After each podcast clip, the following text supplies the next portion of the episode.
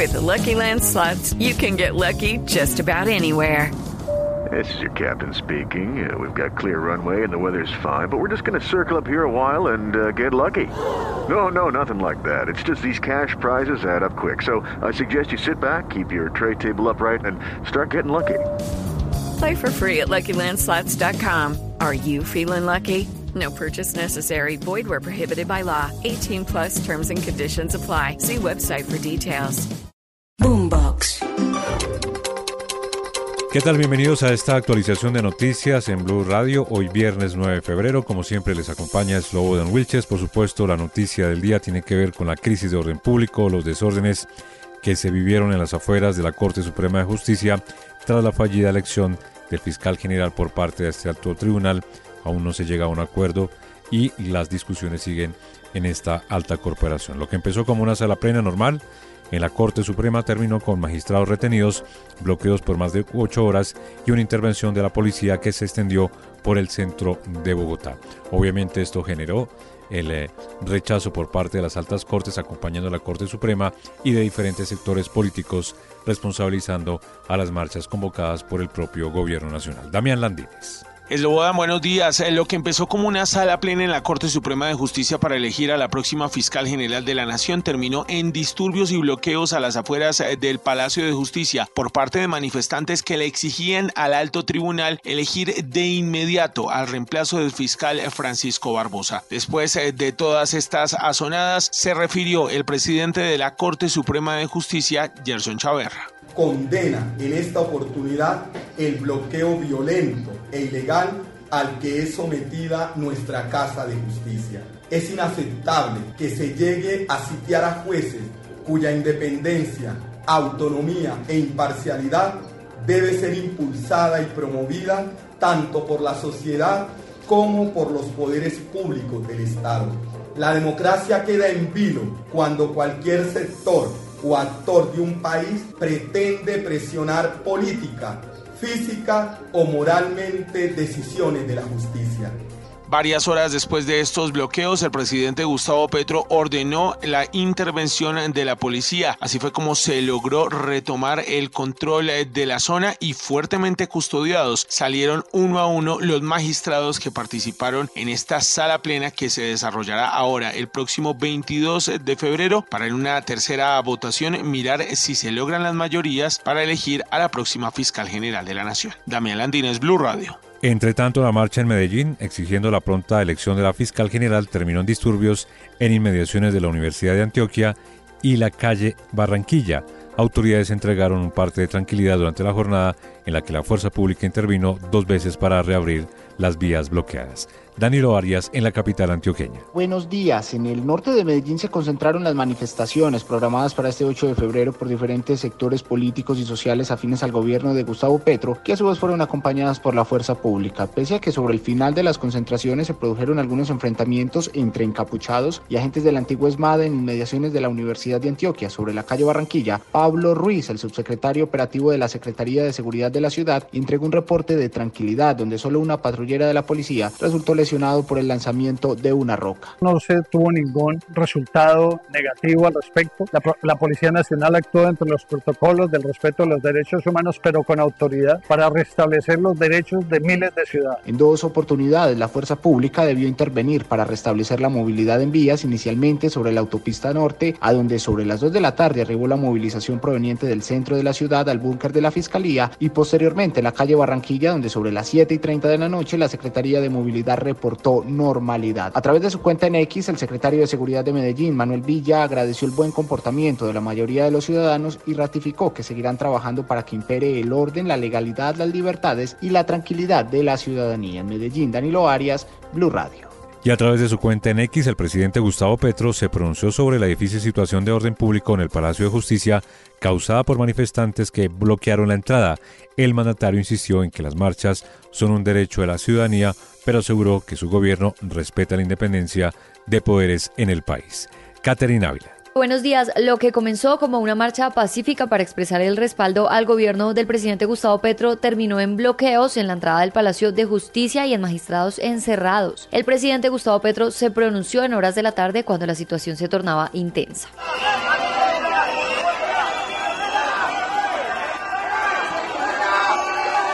La hipótesis del mandatario es que hubo infiltrados con intereses políticos en las manifestaciones. Esto lo escribió en su cuenta de X citando un trino del representante Jorge Bastidas en el que se muestra el momento en el que una multitud intenta ingresar al Palacio de Justicia por la fuerza. Algunos de ellos impiden que esto ocurra. Aunque en los más de 12 trinos del presidente Petro nunca hubo una expresión de rechazo ante lo ocurrido y por el contrario calificó las marchas como decentes, artísticas y culturales, sí aseguró el mandatario que su orden fue despejar los bloqueos e investigar a quienes participaron de ellos. Sobre esto último, el general William Salamanca anunció que los responsables deberán responder ante la ley. Caterina Ávila, Blue Radio.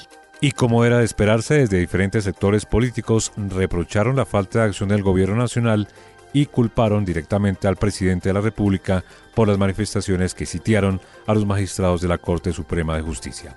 Andrés Carmona. Esloban, buenos días. Los graves hechos ocurridos en la tarde de este jueves en los alrededores del Palacio de Justicia, a tal punto en que los magistrados de la sala plena de la Corte Suprema, magistrados de diferentes salas de las diferentes altas cortes y funcionarios judiciales no pudieron salir por varias horas, llevó a que desde diferentes sectores políticos se rechazaran los actos y criticaron la actitud del gobierno frente a estos hechos. El expresidente César Gaviria. Lo que estamos viendo hoy está más allá de una, de una conducta dictatorial, raya en lo criminal y así deben ser juzgados. El presidente no se está comportando como una persona cuerda. Sin embargo, desde diferentes integrantes del pacto histórico insisten en que los hechos no fueron de violencia, sino la actuación de un grupo de desadaptados que trataron de infiltrar unas movilizaciones pacíficas y que seguirán en las calles defendiendo su derecho a que la Corte decida pronto el reemplazo de Francisco Barbosa. Andrés Carmona, Blue Radio. Y tras los hechos sucedidos en el Palacio de Justicia hubo reacciones de organismos internacionales como la Organización de Estados Americanos que también insistieron en la autonomía del Poder Judicial en Colombia. Miguel Garzón.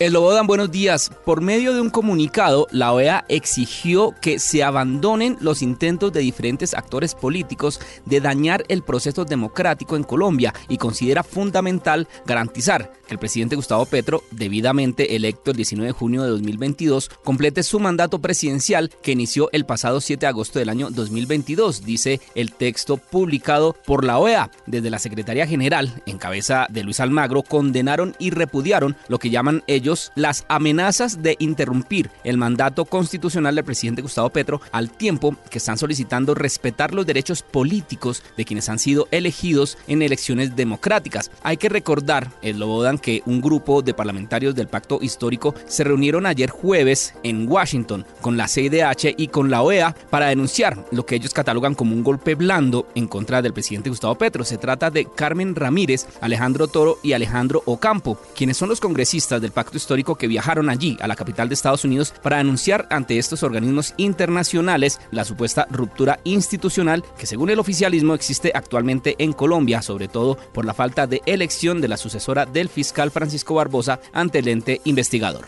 Miguel Garzón, Blue Radio. Y cambiamos de tema porque el presidente de la República, Gustavo Petro, se reunió en la Casa de Nariño con el Consejo de Seguridad de las Naciones Unidas. Allí cuestionó el trabajo de la Justicia Especial para la Paz, la denominada JEP, porque según él no se ha logrado la verdad del conflicto y aseguró al presidente que durante el gobierno del expresidente Iván Duque se perdieron cuatro años de la implementación del acuerdo de paz con las extintas FARC. Mateo Piñeros. El Lobodan, buenos días. En Casa de Nariño se reunieron los 15 embajadores del Consejo de Seguridad de la ONU con el presidente Gustavo Petro. Estuvo el canciller encargado Luis Gilberto Murillo. En el encuentro se abordó el tema de la paz total, la implementación del acuerdo firmado con las FARC y la JEP. Se creó la Justicia Especial para la Paz en esos acuerdos con este objetivo. Si miramos si ha aparecido la verdad judicial. Hay un esfuerzo de la Comisión de la Verdad Histórica que entregó su informe, pero el esfuerzo de la verdad judicial, que es el que tiene que acabar la impunidad durante todas estas décadas de conflicto, pues tenemos que decir también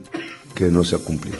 Posteriormente, el Consejo de Seguridad de la ONU se reunió con el Partido Comunes y con todos los magistrados de la JEP. Hoy los delegados irán al Caquetá para visitar un ETCR en el que residen los excombatientes de las FARC. Mateo Piñeros, Blue Radio. Y el aumento del pie de fuerza es la estrategia presentada por el ministro de Defensa a ASO Capitales, que es la agremiación de las ciudades capitales más importantes del país ante el incremento de la delincuencia en el territorio nacional. Dentro de las eh, preocupaciones de los alcaldes está que los acuerdos alcanzados en la reunión se materialicen a través del fortalecimiento y la presencia de la fuerza pública. Ana María Celis. Desde las 9 de la mañana el ministro de Defensa Iván Velázquez estuvo reunido con 25 alcaldes de ciudades capitales del país para estudiar una nueva estrategia de seguridad según las necesidades de cada región. Al término del encuentro, el ministro resaltó la importancia de articular esfuerzos entre la nación y el territorio para cumplir con los planes de seguridad. Por su parte, el representante de los mandatarios, el alcalde de Bogotá, Carlos Fernando Galán, manifestó que el encuentro brindó la oportunidad para que cada alcalde expresara sus inquietudes respecto a la inseguridad. Los principales desafíos para ellos son el fortalecimiento del pie de fuerza pública, el apoyo en tecnología y la atención a las problemáticas como las personas privadas de la libertad y las dificultades en las fronteras. Aquí se habló de varios temas que son muy importantes. Un tema que fue una manifestación eh, persistente es el tema del pie de fuerza.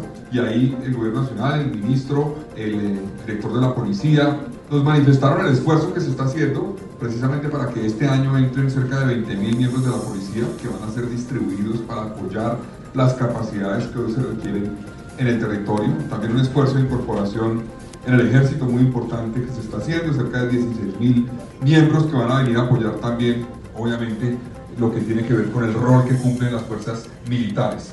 Luego de esta reunión, el compromiso del Gobierno Nacional es trabajar en conjunto con los departamentos y municipios enfocándose en mejorar las situaciones de seguridad que no solo han sido públicas, sino también indignantes para muchos ciudadanos. Por eso se destacó el progreso alcanzado en el primer año de gestión. Aseguró el alcalde Galán que espera que los acuerdos y las acciones alcanzadas en esta reunión se conviertan en una realidad con un seguimiento constante para asegurar su efectividad. Ana María Celis, Blue Radio. Y una noticia buena para la economía colombiana, el mejor cacao del mundo se está cultivando en el departamento del Meta, así quedó demostrado en los premios internacionales que se realizaron en la ciudad de Ámsterdam. Carlos Andrés Pérez en Villavicencio. Eslobodan, muy buenos días. El cacao que se produce en Guamal, municipio del Meta, es el mejor del mundo, así quedó plasmado en el certamen cacaotero más importante del mundo, donde la cooperativa World Cacao obtuvo el galardón Cacao de Oro. La muestra de cacao del municipio de Guamal que presentó la cooperativa compitió con 222 muestras más provenientes de 50 países del mundo. Esta cooperativa, conformada por 900 familias campesinas, el 40% de ellas víctimas del conflicto, recibe desde 2019 acompañamiento y respaldo técnico del programa Agroemprender Cacao, donde les brindan capacitación, infraestructura y apoyo en procesos de comercialización. El jurado internacional hizo una evaluación sensorial del sabor y aroma y otras características físicas para otorgar el reconocimiento especial a la calidad de este cacao 100% llanero. Desde Villavicencio, Carlos Andrés Pérez, Blue Radio. Y hablamos de noticias en Estados Unidos porque el presidente Joe Biden anunció anoche salió a defenderse luego del reporte del fiscal especial que lo investigó por el mal manejo de los documentos clasificados, pero que concluyó que su memoria está muy deteriorada. El mandatario asegura que está en perfecto estado y que ha sacado adelante a los Estados Unidos. Vamos a Washington, Juan Camilo Merlano. Eslobodan, buenos días, furioso. Así reaccionó Biden al demoledor reporte del fiscal especial Robert Hur, que si bien no le presentó cargos por el mal manejo de documentos clasificados, pintó al presidente de la principal potencia en el mundo como un anciano simpático con una memoria pobre, ni siquiera capaz de recordar las fechas en las que fue vicepresidente. Es más, ni siquiera capaz de recordar la fecha de la muerte de su hijo, Bo Biden. How in the hell dare he raise that? Frankly, when I was asked the question, I thought to myself, wasn't any of their damn business. ¿Cómo demonios se atreve a mencionar eso? Francamente, cuando me hicieron la pregunta solo pensé que eso no le tenía que importar un comino, aseguró Biden visiblemente molesto y afectado, recordando que constantemente le rinde homenajes a su hijo y que no necesita que nadie le recuerde cuándo falleció. Biden también aseguró que lo único que el fiscal debía hacer era definir si presentaba o no cargos en su contra, que no lo hicieron y que ese es el fin del episodio, que cualquier otro tipo de comentario hecho en el marco de ese reporte no debe ser tenido en cuenta. En Washington, Juan Camilo Merlano, Blue Radio. Y cerramos con deportes porque Junior venció al Pasto y es el líder solitario de la liga. Por su parte nacional empató contra Patriotas y le llueven críticas al equipo paisa. Juan David Rivera. Buenos días, la Liga Colombiana no se detiene este semestre, continúa la fecha 5 del rentado nacional. De local el Junior sigue intratable este semestre, venció 2 a 0 al Pasto para sumar su tercera victoria en tres partidos en el Metropolitano y es líder en solitario de la liga. El cuadro tiburón no conoce la derrota aún tras cinco partidos jugados y en la noche de ayer le ganó cómodamente al Pasto gracias a un penal de Carlos Vaca al final del primer tiempo y un tanto de Jimmy Chará al minuto 68 de juego. En los otros juegos del día Deportivo Pereira le ganó 2-0 a Fortaleza con goles de Gonzalo Lencina y Faber Gil. Y Nacional cerró la jornada futbolera del jueves. Empató 0 a 0 contra Patriotas en Tunja en un juego igualado, donde el primer tiempo se caracterizó por su dinamismo y en el segundo tiempo se caracterizó la pierna fuerte de ambos equipos. Nacional ha recibido críticas por su estilo de juego y su próximo rival será Millonarios el domingo en el partido más atractivo del fin de semana. Sobre esto habló el jugador Juan José Arias, quien sabe que el cuadro verdolaga le vienen retos difíciles, pues debutarán el miércoles 21 de febrero en la segunda ronda de la Copa Libertadores. Bueno, nosotros sabemos lo que nos estamos jugando, sabemos que vienen retos difíciles, pero estamos trabajando para ello. Eh, mejoramos día a día en los entrenamientos, tratando de hacer las cosas de la mejor manera y bueno, ser conscientes de lo que nos estamos jugando. Tras estos juegos, el grupo de los ocho lo lidera el Junior con 13 puntos. Le sigue el Tolima con 9, Millonarios es tercero con 8 unidades, Nacional es cuarto con 8 puntos, Pereira, Bucaramanga, Fortaleza y Águilas Doradas son quinto, sexto, séptimo y octavo respectivamente con 7 puntos. Esta noche continuará la fecha 5 del fútbol colombiano, jugarán Jaguares contra Águilas Doradas y Cali recibirá al Boyacá Chico. Juan David Rivera, Blue Radio. Y hasta aquí esta actualización de noticias en Blue Radio. Les acompaño de Slobodan Wilches. Les deseo un buen fin de semana.